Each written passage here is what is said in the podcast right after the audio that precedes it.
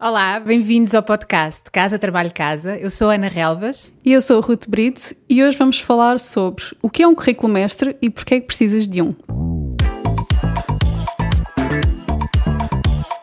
Casa Trabalho Casa, o podcast sobre carreira que ousa quebrar o ciclo.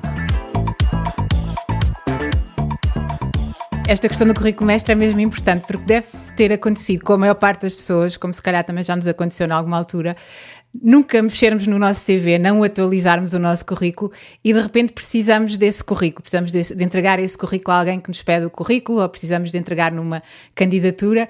E nós hoje vamos falar um bocadinho sobre qual é a solução para mantermos o currículo atualizado, para não ser do dia para a noite que temos que atualizar e muitas vezes nem nos lembramos do que é que precisamos de acrescentar.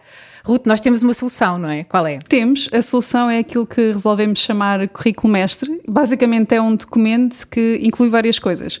Inclui projetos em que já trabalhamos, com alguma aqui na descrição do projeto em si, eh, das pessoas que estiverem envolvidas, portanto, aquilo que aconteceu e os resultados que foram alcançados e os resultados, então, é a segunda coisa mesmo importante a colocar.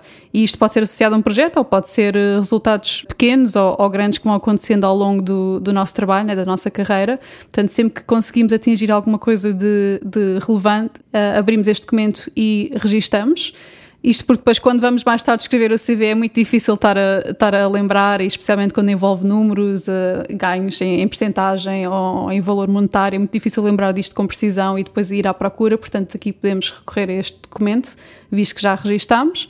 Uh, outra coisa útil a incluir no documento é também quando temos feedback positivo de pessoas com quem trabalhamos, sejam os nossos superiores, colegas ou até mesmo clientes, um comentário que deixam na página de Facebook da empresa e que está relacionado com o nosso trabalho. Aproveitar todas estas coisas e registá-las.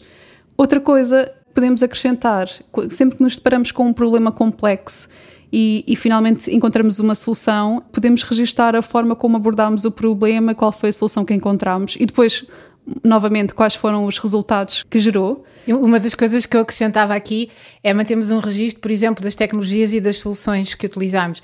Eu sei que nós, quando estamos a, a, a, trabalhar num projeto, aquilo faz parte da nossa vida e achamos que nos vamos lembrar para o resto da vida que usámos aquela tecnologia, que usámos aquela ferramenta, que uhum. fizemos aquilo.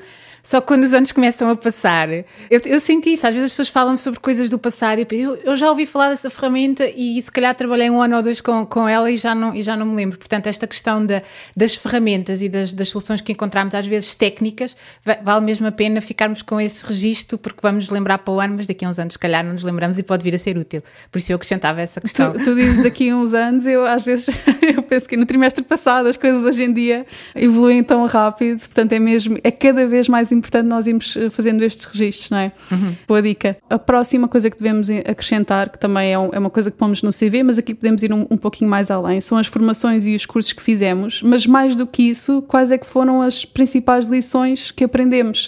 Os principais insights que retiramos de um curso, aquelas coisas que tiramos uma nota e pusemos um ponto de exclamação à frente, portanto, aquelas coisas que nos marcaram mesmo. E por fim, trabalho voluntário. Também é muito importante e também aprendemos muitos skills e muitas competências que depois podemos aplicar na nossa carreira. Ter este documento vai nos ajudar porque, primeiro, vai nos ajudar a lembrar no futuro daquilo que fizemos. E também vai ajudar noutras coisas, não é? Vai ajudar Ruth. Vai ajudar, como, como já mencionámos, na atualização do CV e mais do que a atualização, na personalização. Nós, como já falámos aqui noutros episódios que podem voltar atrás e ouvir, se não fizeram, no episódio 13 e no episódio 10 falámos sobre um, erros a evitar no CV e como escrever realmente um CV. E uma das coisas que nós mencionamos muito é a personalização cada vaga de emprego deve ter um CV criado especificamente para ela. Portanto, nós ao longo da nossa carreira fazemos muitas coisas e então devemos acentuar as coisas que fizemos que vão ao encontro da função a que nos estamos a candidatar. Portanto, este documento facilita muito isto. Quando chega a esta altura de personalizar, é tão fácil abrir um documento Word e selecionar as coisas que já lá, que já lá temos e que batem certo com os critérios para a função a que nos queremos candidatar e também é muito útil no seguimento disto para prepararmos para entrevistas. Portanto, nós quando vamos para uma entrevista, uma das coisas que temos que fazer é escolher histórias para ilustrar os resultados e as nossas competências. Portanto, podemos abrir este documento e selecionar três, rapidamente três ou quatro coisas para levarmos preparado para as entrevistas. E até podemos organizar esta, esta informação referindo, por exemplo, as competências. Se estivermos a falar, por exemplo, das competências das soft skills, que são aquelas coisas que são muitas vezes mais difíceis de demonstrar, quando temos o feedback de um cliente, quando temos um projeto em que demonstramos uma determinada soft skill, podemos pôr essa, essa palavra ou essa informação nesse documento para depois ser fácil juntarmos histórias sobre quando é que mostrarmos uh, competências de comunicação, de liderança, de gestão de projeto, etc. Isso pode nos ajudar a montar o portfólio de histórias. Isto é, assim, uma dica excelente de organização, não é colocar palavras-chave e depois, quando nós estamos à procura de uma competência específica, basta pesquisarmos pela palavra-chave e automaticamente vamos ter as partes do documento que contém estas competências. Isto é brutal. Até se pode fazer um índice no topo com, com as palavras-chave que já, já fomos criando ao longo do documento para depois ser fácil a pesquisa. Brutal.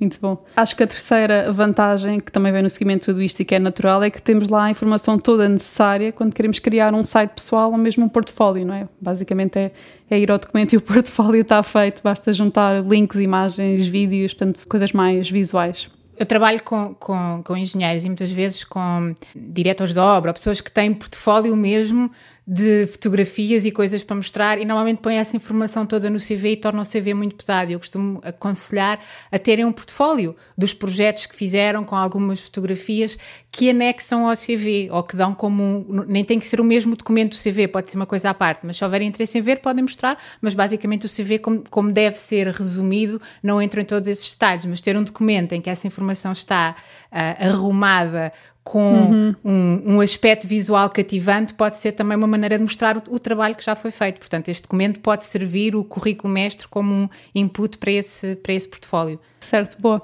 E, e além do portfólio, ajuda também a preencher o LinkedIn, não é? Uh, hoje em dia já é super essencial, é, é obrigatório ter um LinkedIn, portanto também vai ajudar a preenchê-lo. A quinta vantagem Uh, é quase uma brincadeira, mas mais tarde, se quisermos escrever uma autobiografia, pelo menos em, em, termos profissionais, está lá tudo, não é? Ou pedir um ghostwriter, não é? Que agora está na, mo na, moda, alguém que escreva, portanto, alguém que agarra no currículo e faz, e faz um livro sobre a nossa vida também.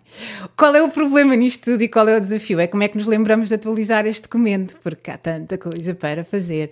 Uh, eu tenho uma sugestão que é marcarmos na nossa agenda por exemplo, de três em três meses atualizar esse fecheiro, com os novos projetos, com as experiências, com as uhum. formações, com as histórias. Três em três meses é capaz de ser suficiente para a nossa memória ainda se conseguir lembrar. Portanto, temos um evento recorrente na nossa agenda a dizer, ok, atualiza o fecheiro, se for preciso atualizamos, se não, daí a três meses teremos novo lembrete para para ver se é preciso acrescentar alguma coisa, porque senão estas dicas foram todas muito úteis, mas os dias vão passar, as semanas vão passar, os meses vão passar e não nos lembramos. Portanto, esta certo. é a nossa, a nossa sugestão final, é deixar assim algo que nos, nos vá lembrando da importância de manter esta informação atualizada. E ainda bem que me lembras disto, porque eu preciso de pôr este lembrete que já não atualizo o meu há bastante tempo, portanto, obrigada. Ok, boa, boa. Pronto, por hoje acho que é tudo, mas antes de fecharmos, se calhar só deixar aqui um pedido. Se nos ouves na Apple Podcasts, por favor, deixa-nos uma review para que o Casa Trabalho de Casa possa chegar a mais pessoas. Obrigada por nos ouvir e até ao próximo episódio.